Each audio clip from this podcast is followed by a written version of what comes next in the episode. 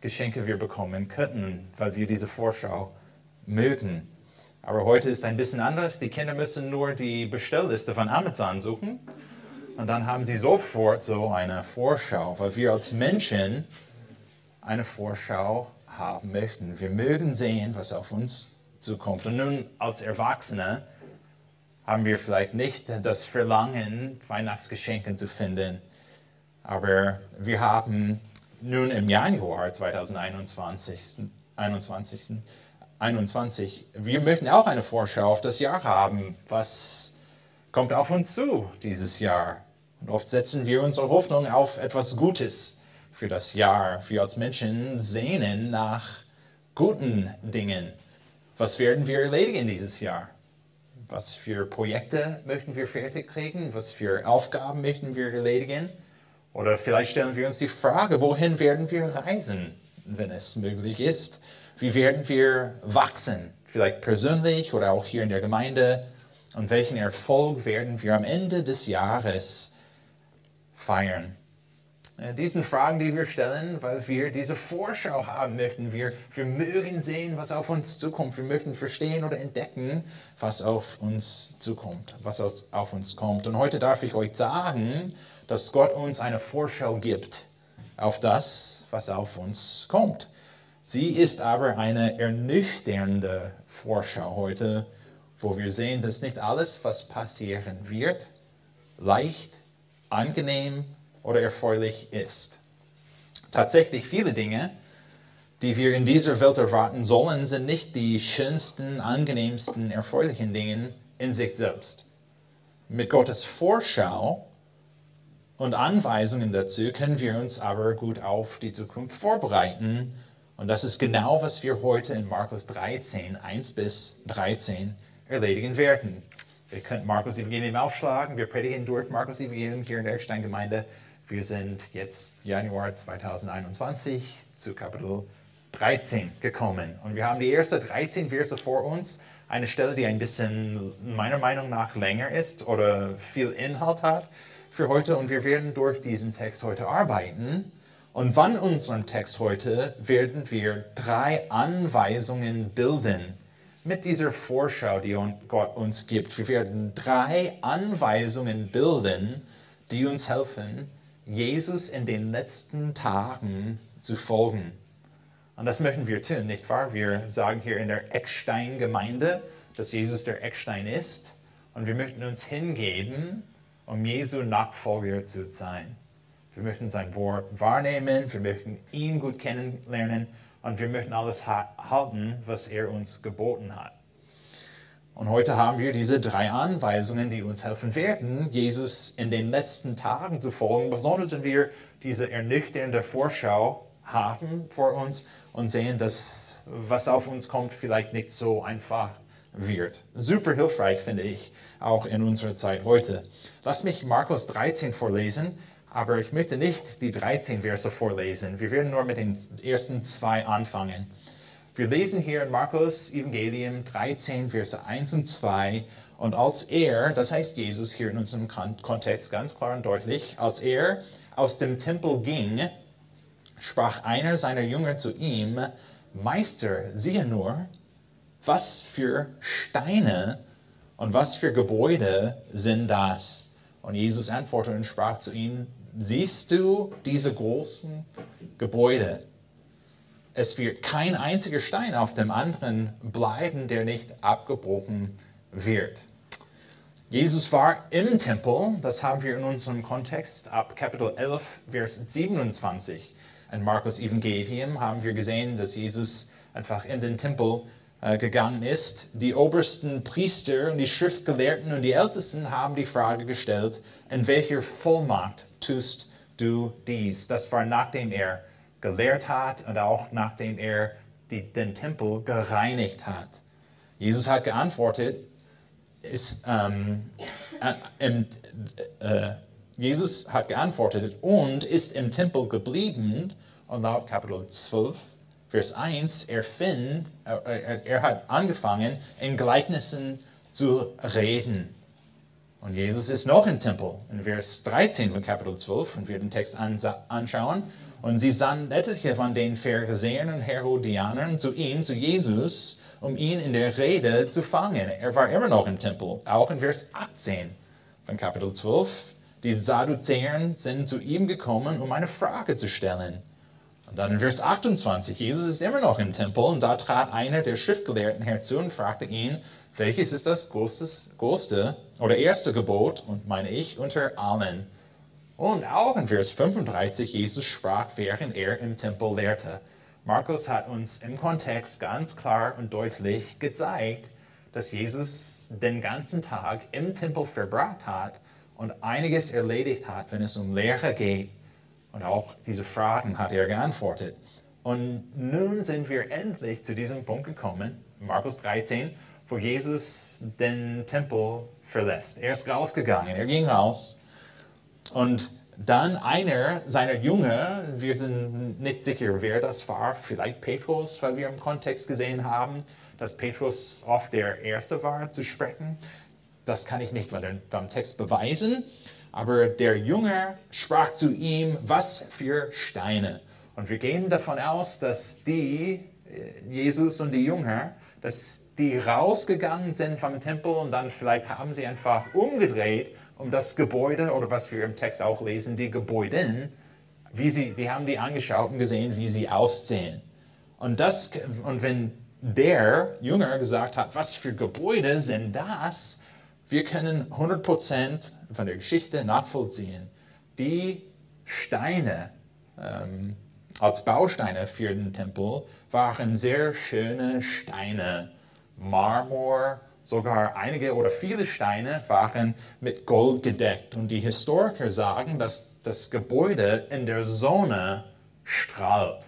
Könnt ihr euch vorstellen, so ein Gebäude anzuschauen? Wir haben ein schönes Gebäude hier am Spree, wir dürfen das Wasser an, anschauen. Aber wenn ich zu unserem Gebäude fahre, ich denke nicht oft, oh, was für ein schönes Gebäude. Aber damals hätten wir die Gelegenheit gehabt, vor dem Tempel zu stehen. Besonders in der Sonne würden wir sehen, wie hell und wie, wie einfach wunderbar das Gebäude war, der Tempel war. Und die Jünger haben das gesehen, nachdem Jesus gelehrt hat, und die haben gesagt, wow, sehr, sehr schön. Und wir wissen auch von der Geschichte, dass der Tempel in diesem Zustand zu dieser Zeit war schon 50 Jahre im Umbauen. Der Herodias hat viel Zeit und Geld verbracht, um zu zeigen, dass er König der Juden war. Und er hat einfach daran gearbeitet, das Gebäude so schön zu machen wie möglich. Und die Jünger, oder mindestens ein Jünger, hat gesagt, wow, was für ein Gebäude. Das können wir verstehen. Nun haben wir aber in unserem Text ein Problem.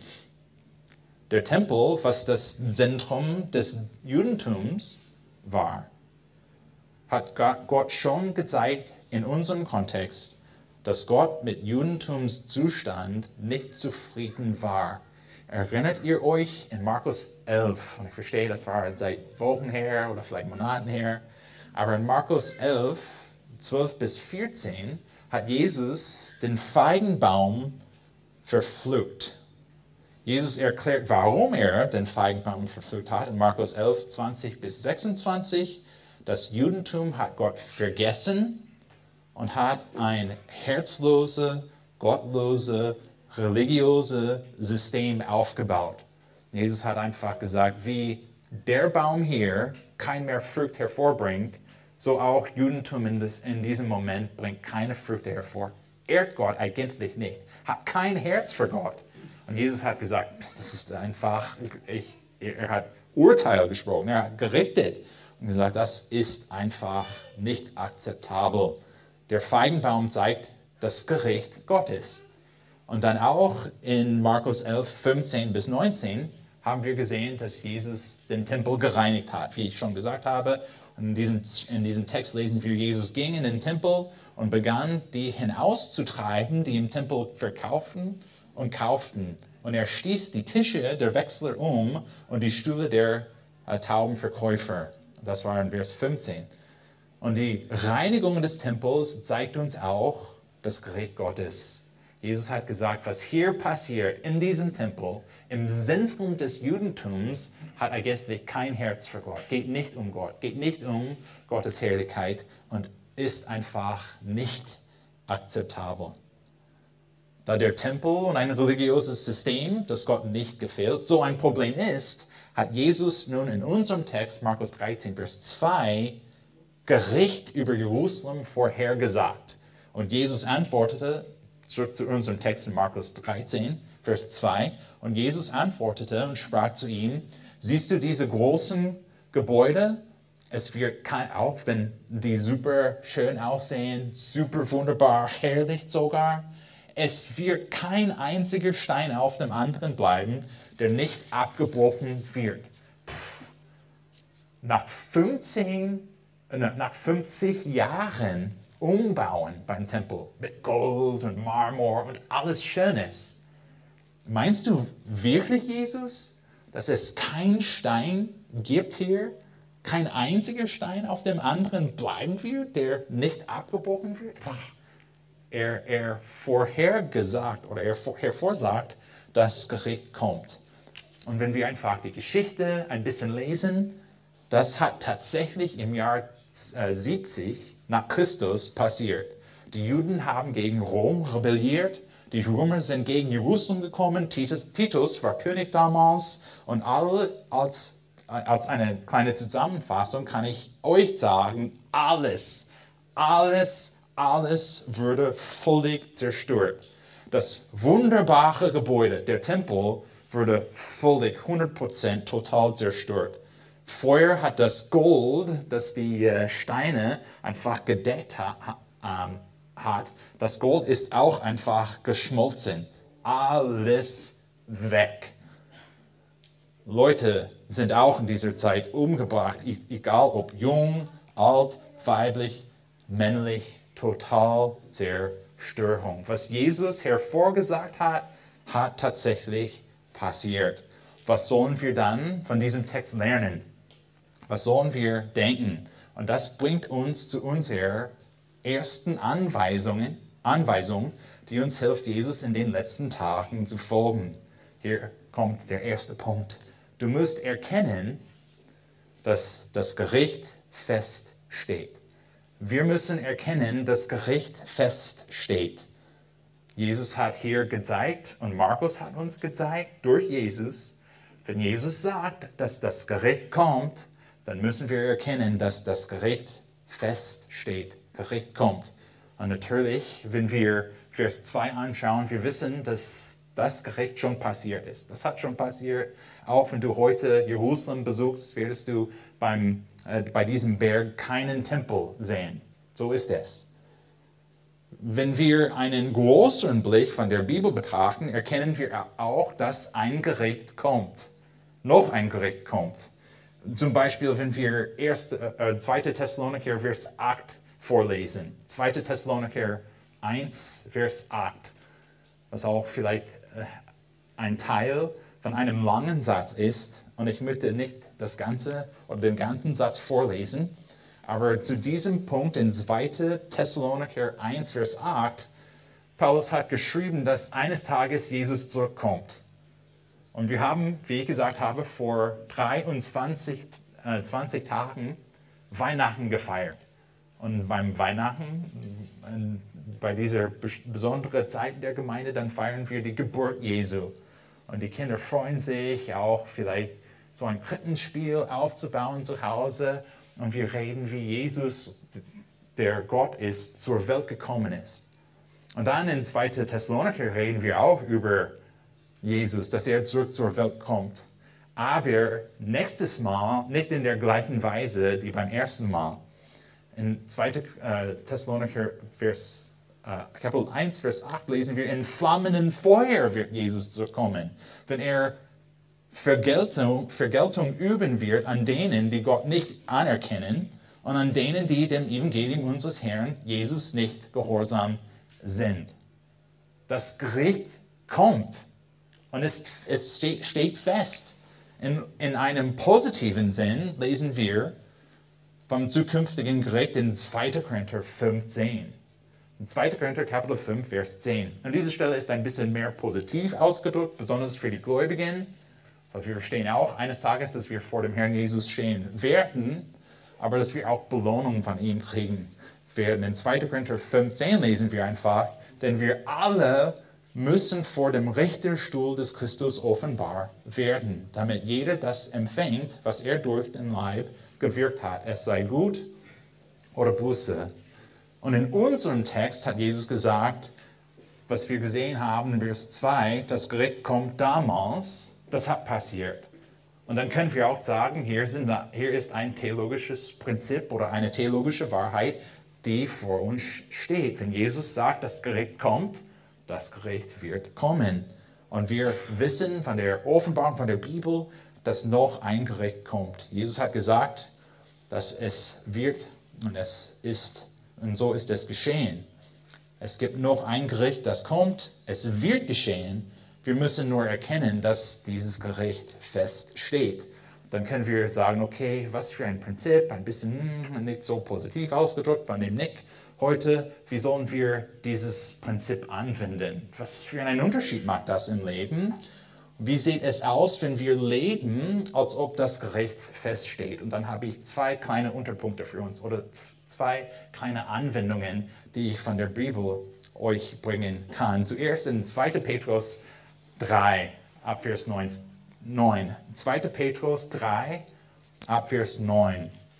Wir sind immer noch bei diesem Punkt, wo wir sagen, okay, ich muss erkennen, ich muss verstehen, dass Gericht feststeht. Eines Tages wird Jesus zurück zur Welt kommen und nicht in der Weise beim ersten Mal, sondern in einer anderen Weise beim zweiten Mal und er wird bereit sein zu richten. Und Petrus hat auch uns gesagt, was wir mit dieser Wahrheit tun könnten. 2. Petrus 3 ab Vers 9 hat er geschrieben, der Herr zögert nicht die Verheißung hinaus, wie etliche, etliche es für ein Hinauszögern halten. Als wir 2000 Jahre später immer noch auf Jesus warten, wir sind uns nicht sicher, wann er zurückkommt. Petrus hat geschrieben, es ist okay. Äh, der Herr zögert nicht, wie andere denken oder wie einige denken, sondern er ist langmütig gegen uns, weil er nicht will, dass jemand verloren gehe, sondern dass jedermann Raum zur Buße habe. Vers 10, es wird aber der Tag des Herrn kommen, wie ich gesagt habe, Gericht kommt, Gericht feststeht. Es wird aber der Tag des Herrn kommen wie ein Dieb in der Nacht. Dann werden die Himmel mit Kraken vergehen, die Elemente aber vor Hitze sich auflösen und die Erde und die Werke darauf verbrennen. Das Gericht feststeht, Vers 11. Dann nun dies alles aufgelöst wird, wie sehr, so, wie sehr solltet ihr euch auszeichnen durch heiligen Wandel und Gottesfurcht, indem ihr das Kommen des Tages Gottes erwartet und ihm entgegeneilt, an welchen die Himmel sich in Glut auflösen und die Elemente vor Hitze verschmelzen werden. Vers 13, immer noch in 2. Petrus 3. Wir erwarten aber nach seiner Verheißung neue Himmel und eine neue Erde, in denen Gerechtigkeit wohnt. Eine große Hoffnung die wir haben. Und hier in Vers 14 von 2. Petrus 3, darum, Geliebte, weil ihr dies erwartet, das Gericht steht fest und dann kommen schöne Sachen, so seid eifrig daran bemüht, dass ihr als unbefleckt und tadellos vor ihm erfunden werdet in Frieden. Die ist eine Anwendung, die wir heute brauchen. Wir verstehen, dass das Gericht feststeht. Wir werden eines Tages vor Jesus stehen. So genau wie er zum Tempel oder über den Tempel gesagt hat, alles wird einfach zerstört. Das ist passiert. Und dann haben wir als Gläubigen eine Erwartung, dass Jesus zurückkommt. Und auf, wie, als wir auf ihn warten, dann möchten wir auch tadellos vor ihm sein. Wir möchten uns anschauen und, und, und einfach herausfinden, was an uns falsch liegt. In welchen Weisen sündige ich, weil ich verstehe, dass Jesus zurückkommt. Das Gericht steht fest und ich möchte einfach aus Liebe für ihn tadellos vor ihm stehen. Ich möchte nicht mit Sünde spielen in dieser Zwischenzeit, auch für, indem wir auf Jesus warten. Wir möchten tadellos für, für ihn leben. Und eine zweite Anwendung, die ich euch bringen kann, ist, dass wir gnädig einfach miteinander umgehen. Weil, wenn wir Römerbrief 12 anschauen, dann war es auch Paulus bekannt oder bewusst, dass Jesus zurückkommt. Es war auch in seinen Ideen, in seinen Gedanken, dass er eines Tages zurückkommt, um zu richten. Und er hat geschrieben in Vers 19 von Römerbrief 12, Recht euch nicht selbst, Geliebte, sondern gebt Raum dem Zorn Gottes. Denn es steht geschrieben, mein ist die Rache, ich will vergelten, spricht der Herr. Wenn nun dein Feind Hunger hat, so gib, es, gib ihm zu essen. Wenn er Durst hat, dann gib ihm zu trinken. Wenn du das tust, wirst du feurige Kohlen auf sein Haupt sammeln. Lass dich nicht vom Bösen überwinden, sondern überwinde das Böse durch das Gute.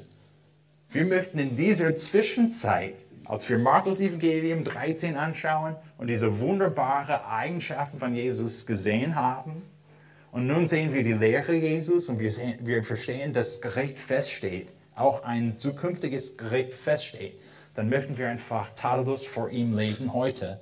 Und das können wir tun, auch indem wir versuchen, einander zu vergeben, indem wir versuchen, gnädig miteinander umzugehen, weil wir verstehen, dass Gott recht und Gott wird alles richtig machen. Lasst uns jetzt ähm, den Text anschauen, wieder in Markus 13. Es gibt einiges anzuschauen hier in Markus 13. Jesus hat noch viel mehr über dieses Thema zu sagen. Schaut unseren Text an, ab Vers 3 bis Vers 8 in Markus 13. Wir sehen hier, dass Markus für uns aufgeschrieben hat. Und als er, das heißt Jesus hier in unserem Kontext, am Ölberg saß, dem Tempel gegenüber, fragten ihn Petrus, Jakobus und Johannes und Andreas für sich alleine, sage uns, wann wird dies geschehen und was wird das Zeichen sein, wann dies alles vollendet werden soll? Die möchten auch diese Vorschau haben, nicht wahr? Und nicht nur eine allgemeine Vorschau, die möchten ganz genau wissen, wann und wie. Vers 5 von Markus 13. Jesus aber antwortete ihnen und begann zu reden, habt Acht, dass auch niemand verführt. Denn viele werden unter meinen Namen kommen und sagen, ich bin es, und es werden viele verführen. Wenn ihr aber von Kriegen und Kriegsgeschrei hören werdet, so erschreckt nicht, denn es muss geschehen. Aber es ist noch nicht das Ende. Denn ein Heidenvolk wird sich gegen das andere erheben und ein Königreich gegen das andere. Und es wird hier und dort Erdbeben geben und Hungersnöte und Unruhen werden geschehen. Das sind die Anfänge der Wehen. Nun haben wir hier Jesus mit Petrus, Jakobus, Johannes und Andreas und die Jünger, die, diese Jünger haben eine Frage gestellt. Sage uns bitte, könntest du bitte uns sagen, mehr Infos geben, wann wir, äh, wann wird dies geschehen und was wird das Zeichen sein, wann dies alles vollendet werden soll? Dann in Vers 5 sehen wir einen Befehl von Jesus und wir werden später diesen Befehl anschauen. Zuerst möchte ich aber die Begründung für diesen Befehl in Vers 6 erklären. Seht ihr das Wort in Vers 6, den? Den zeigt uns, dass wir hier diese Begründung haben und Jesus beschreibt, wie das Leben in den letzten Tagen sein wird. Hier ist die Vorschau, die wir von den letzten Tagen haben. In Vers 6, viele werden unter meinen Namen kommen und werden viele verführen. Und es gibt oder es wird geben Leute in der Welt, die ihre Lehre verbreiten im Namen Jesu. Es gibt einige, die kommen und sie, die sagen, hey, und es wird einige kommen in der Zukunft, die sagen, ich habe ein Evangelium zu verkündigen, ein anderes Evangelium. Und wir alle verstehen, auch hier in der Gemeinde, dass Satan besonders klug ist. Es ist nicht nur, dass wir ein Buch kriegen, das sagt das andere Evangelium, aber er versucht einfach durch seine Wege die Wahrheit vom Evangelium, diese einfache, schöne Wahrheiten, sehr klein zu verändern, Menschen weg von Jesus, weg vom Messias äh, abzulenken. Und das macht er sehr gut. Das haben wir sogar in unserem Kontext gesehen durch Markus Evangelium dass die religiösen Leiter im Judentum damals, die Ältesten, die Priester, die Schriftgelehrten, die alle hätten Jesus erkennen müssten. Die Grammatik war ein bisschen schwer mit dem. Aber die waren die Männer, die die Bibel, das Alte Testament gelesen haben. Und wir haben diese Erwartung, wenn Jesus gekommen ist, die sollten den Messias erkennen. Und die haben eigentlich den Messias verpasst. Und Satan macht das auch heute durch verschiedene komische Weise. Er versucht einfach Menschen weg von Jesus zu führen mit ihr Lehre. Oder in Vers 7 von Markus 13. Wenn ihr aber von Kriegen und Kriegsgeschrei hören werdet, dann wissen wir, dass äh, etwas los ist. Und wir kennen, kennen Krieg mindestens von den Nachrichten vom Ausland oder auch von der Geschichte. Die meisten hier heute haben eigentlich keinen Krieg erlebt. Wir wissen aber, dass es viel Krieg gibt in unserer Welt, in unserer Zeit und es wird auch Kriege kommen. Und in Vers 8 von Markus 13, ein Heidenvolk wird sich gegen das andere erheben und ein Königreich gegen das andere. Es wird hier und dort Erdbeben geben und Hungersnote und Unruhe werden geschehen. So ist es in unserem Leben. Und wir können auch erwarten, dass in unserem Leben wir solche Sachen erleben werden oder erfahren werden. Es wird halt so. Haben wir nicht gesehen in Markus 13, 1 und 2, dass Jesus gesagt hat, der Tempel wird zerstört und was ist mit dem Tempel passiert? Ist zerstört. Und dann hat hier Jesus gesagt, und hier sind ein paar Zeiten der Endzeiten. Das Leben wird schwer sein. Einige Anfechtungen, die wir vielleicht nicht planen, die wir nicht wollen, die werden aber auf uns zukommen. Ja, in dieser Zeit, aber auch in den letzten, letzten Tagen wird es sogar schlimmer sein. Jesus beschreibt hier, was wir in diesem Leben, in unserem Leben erwarten sollen. Und wir haben auch schöne Erwartungen, nicht wahr? ähm, habt ihr bemerkt, aber die Liste, die ich gerade eben von Markus 13 gegeben habe, ist nicht besonders schön. Ich meine nicht auch, dass wir nichts Schönes im Leben erwarten sollen. Wir sollen etwas Schönes im Leben erwarten, das auch. Zum Beispiel Psalm 23, eine Stelle, die wir hier in der Steingemeinde gepredigt haben. Der Herr ist mein Hirte, mir wird nichts mangeln. Er, werdet, er weidet mich auf grünen Auen und führt mich zu stillen Wassern. Und er ist immer noch unser Gott. Und wir können schöne und gute Sachen im Leben erwarten. Viele Leute haben aber eine nicht biblische Denkweise, wenn sie denken, dass sie nur etwas Schönes im Leben erwarten sollten. Die Erwartungen, die erwarten, dass nichts Schlechtes auf uns kommt. Das ist aber nicht der Fall. Das Gericht ist sicher und so wie auch die Anfechtungen der letzten Tagen. Nun, da wir eine biblische Denkweise bezüglich Anfechtungen haben, können wir die zwei Befehle in dieser Stelle von Markus 13 anschauen. Er hat in unserem Text in Vers 5 uns einen Befehl gegeben. Wenn wir verstehen, dass diese Anfechtungen einfach sind im Leben, das Leben wird so sein, dann hat Jesus zwei kurze Befehle für uns. Zuerst Vers 5. Er hat gesagt, mit allem, was im Leben passieren kann, habt Acht, dass niemand euch verführt. Und die erste oder der zweite ist so schrecht nicht. Wir sollen solche Leute sein in der Eckstein-Gemeinde, die das Leben anschauen, die Welt anschauen und wir sehen alle diese verrückten Sachen. Erdbeben, Hungersnote. Wir sehen, dass es auch Krieg gibt oder dass es Verfolgung gibt. Wir sehen diese verrückten Sachen im Leben und wir erschrecken uns nicht. Wir sind nicht überrascht. Wir verstehen von einer biblischen Sicht, das Leben wird so sein. Das ist halt das Leben.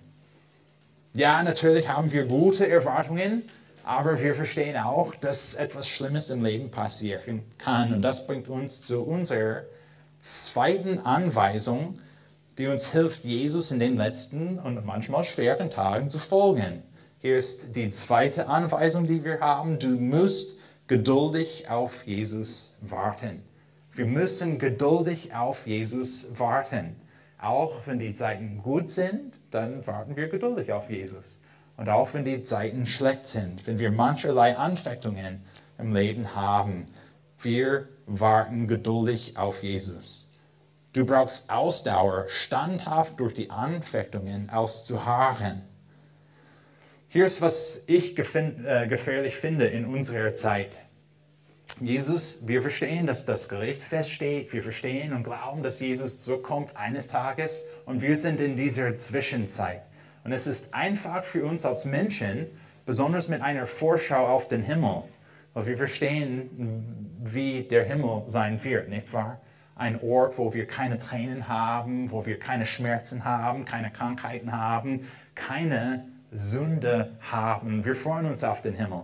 Und in dieser, in dieser Zwischenzeit, wenn wir die Worte Jesu anschauen und verstehen, dass das Leben schwer sein kann, besonders in den letzten Tagen, dann ist es einfach für uns als Menschen zu denken, aber das ist nicht, was ich will. Das ist nicht, was ich möchte. Anfechtungen, schwere Zeiten. Ich möchte, ich möchte den Himmel. Ich möchte, was dort ist. Und dann kommen einige und die beginnen zu lehren, dass du erreichen kannst hier auf dieser Erde, was eigentlich für den Himmel reserviert ist. Ich bringe euch nur zwei Beispiele von.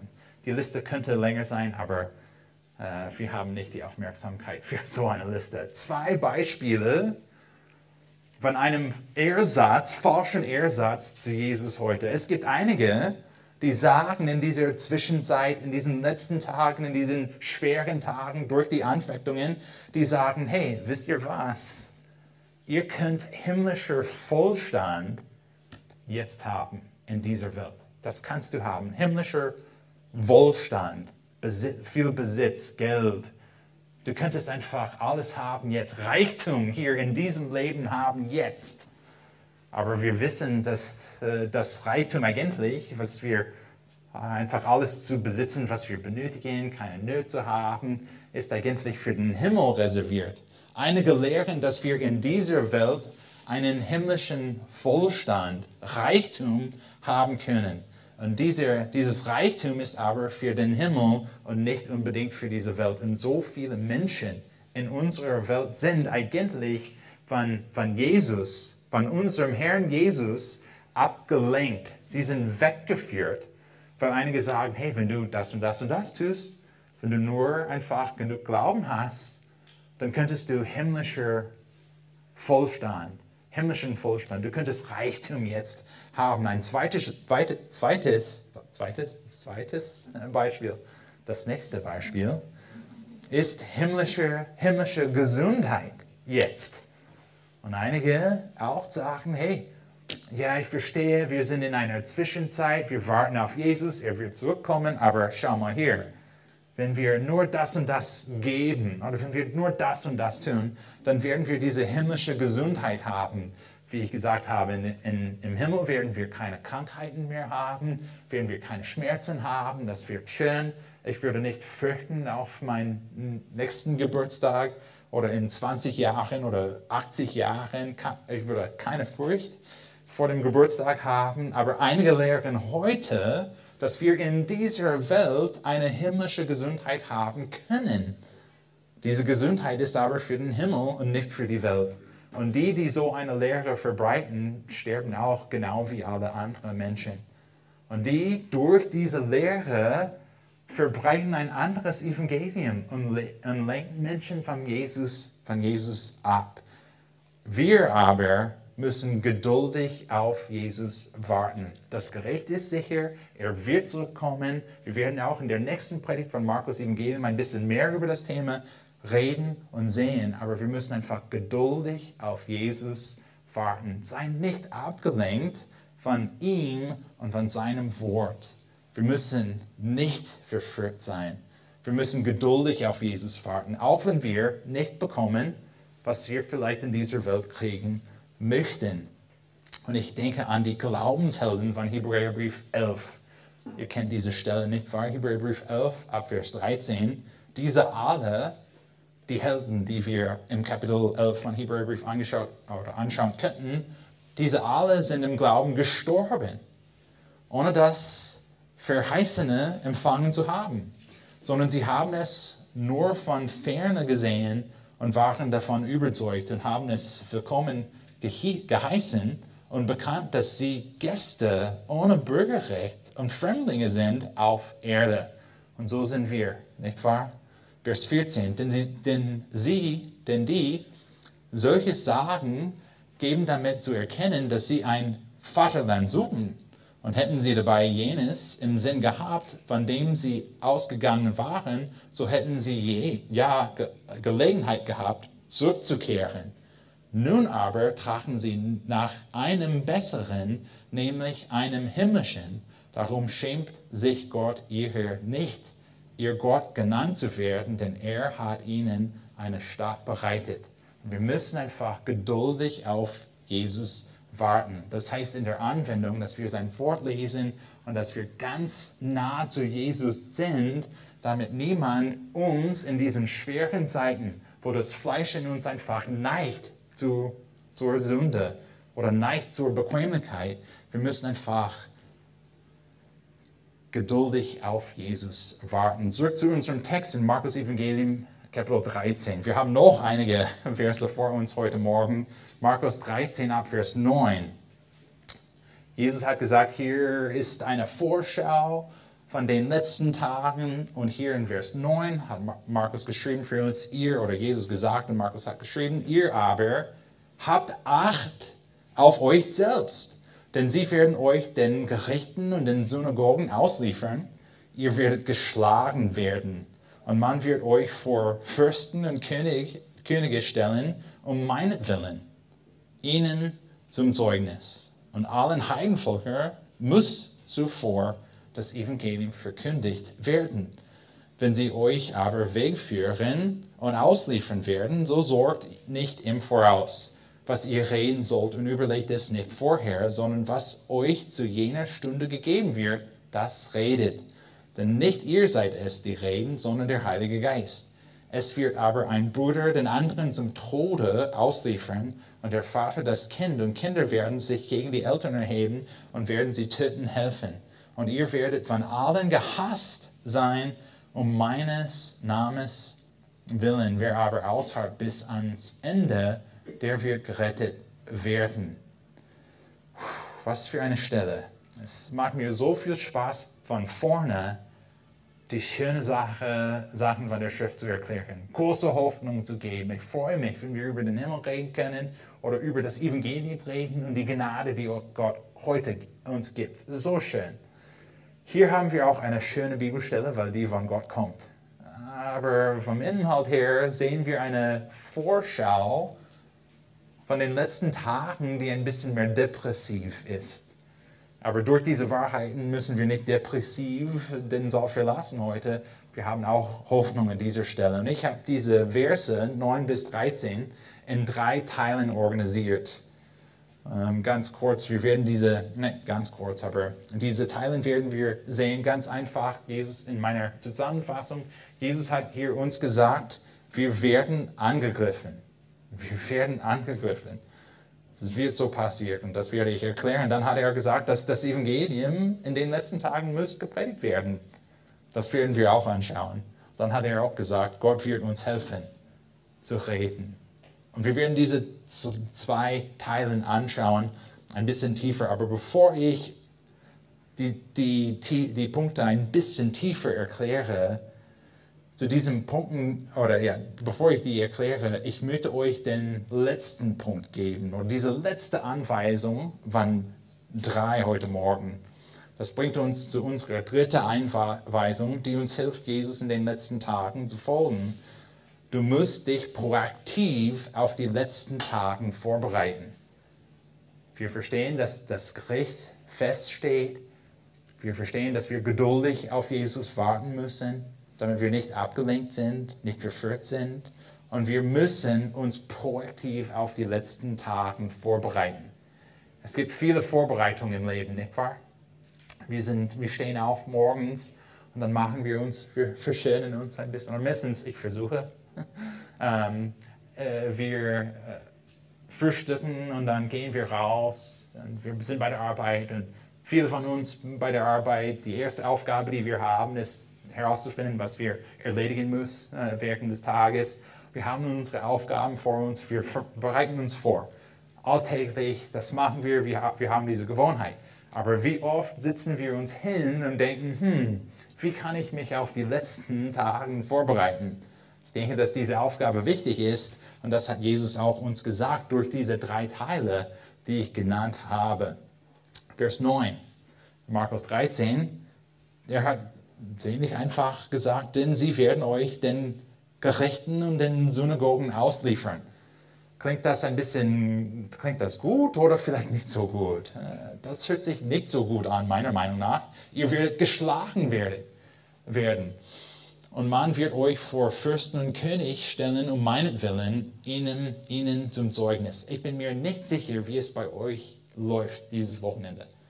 Ich habe an die Hochzeit von Jovi und Lissy gedacht. Ich habe an die Gemeindemitgliederstunde äh, heute Morgen gedacht. Ich habe an diese Predigt gedacht. Und heute werden wir, äh, heute Abend werden wir auch Nachos essen, wenn ihr Nachos kennt. Oh, ich freue mich auf Nachos heute. Viele Vorbereitungen, aber eigentlich habe ich nicht mich hingesetzt und gedacht, hm, ich werde geschlagen werden. Hm, das nicht, kommt nicht oft in meinen Gedanken. Eigentlich, so weit wie möglich, möchte ich vermeiden, dass ich Schläge kriege. Aber hier, Jesus hat gesagt, es wird halt so. In den letzten Tagen, in unseren Zeiten und wird in den letzten, letzten Tagen sogar schlimmer.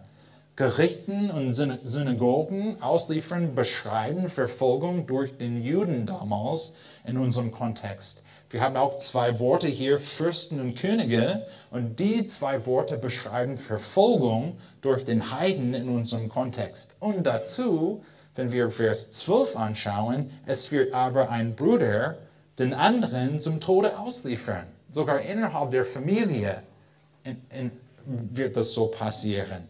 Kinder werden sich gegen die Eltern erheben und werden sie töten helfen und ihr werdet von allen gehasst sein um meines, Namen, meines, meines Namens willen. Das heißt Verfolgung von allen Seiten.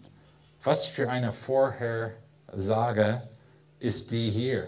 Wir sollen erwarten, dass solche Dinge in unserem Leben, Leben passieren könnten. Wir wissen von Offenbarung 6, dass solche Dinge in größerem Maß kommen werden. Nichtsdestotrotz, solche Anfechtungen sind laut Markus 13, 18 die Anfänge der Wehen. Und wir sollen diese Erwartung haben. Und wenn wir so eine Erwartung haben, dass schlechte Dinge auch zu uns passieren könnten, wenn wir Jesus folgen, dann sollen wir uns auf diese Sachen vorbereiten. Du musst dich auf diese Dinge vorbereiten. In deinen Gedanken sollen wir uns auf diese Sachen vorbereiten. Wenn wir wissen, dass es so sein wird, dann haben wir in uns, in unserem Herzen auch diese biblische Denkweise, damit wenn solche Sachen passieren, wir nicht überrascht sind damit wir, wir, wir, wenn wir die schon erwarten und wenn die kommen, dann sind wir nicht sofort zerstört. Dann sind wir nicht sofort auf den Boden geworfen. Wir können auch standhaft oder in Jesus ausharren, weil wir verstehen, er hat schon gesagt, dass es so sein wird. Auch in deiner Beziehung mit Gott.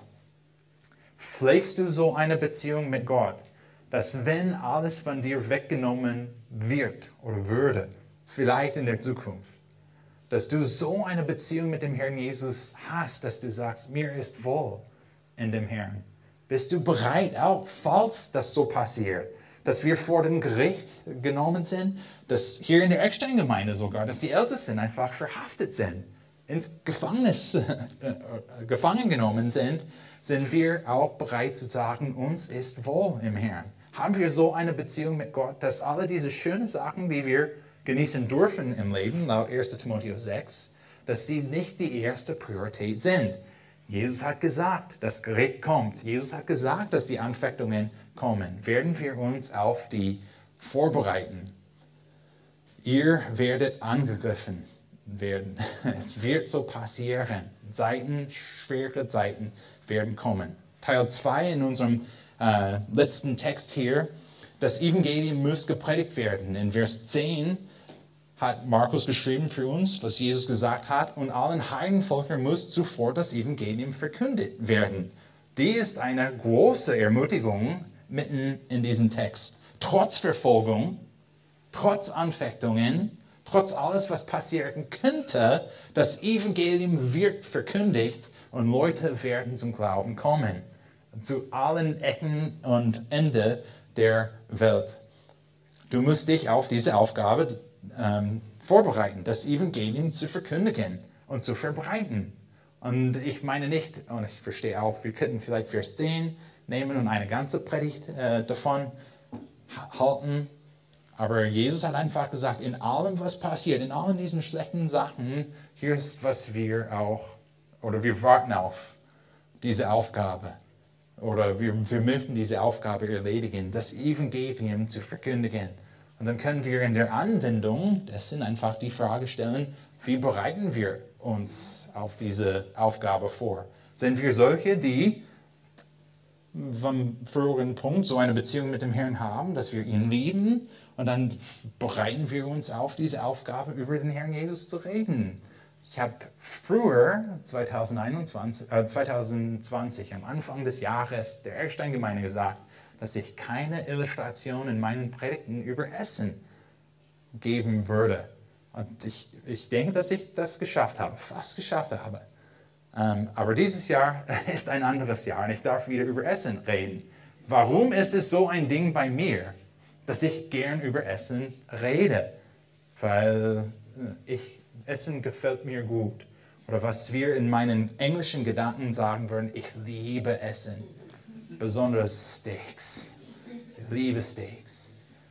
Wenn es so einfach ist, über Essen zu reden, weil Essen in meinem Herzen ist, denn wenn ich so eine Beziehung mit dem Herrn habe, wo ich mich auf die Zukunft vorbereite und verstehe, dass Gott die erste Priorität sein soll, auch wenn alles andere in, mein, in meinem Leben weggeht, dann habe ich den Herrn Jesus nicht vor mich darauf, dann kann ich auch mit meinem Nachbar über Jesus reden. Das ist der Punkt hier. Und dann haben wir den letzten Teil in unserem Text, ab Vers 11. Jesus hat gesagt, was wir auch interessant finden, wenn sie euch aber wegführen, wenn es so passiert und ausliefern werden, so sorgt nicht im Voraus, was ihr reden sollt. Und überlegt es nicht vorher, sondern was auch zu jener Stunde gegeben wird, das redet. Denn nicht ihr seid es, die reden, sondern der Heilige Geist. Und wir verstehen auch von diesem Text, dass wir immer noch uns auf die Zukunft vorbereiten sollten. Wir möchten nicht diese Stelle lesen von Markus 13, 11 und sagen, es ist nicht nötig, die Bibel zu studieren. Gott wird mir, wird mir einfach helfen, in dem Moment etwas zu sagen zu haben, was wir eigentlich verstehen von Kolosser 3,16.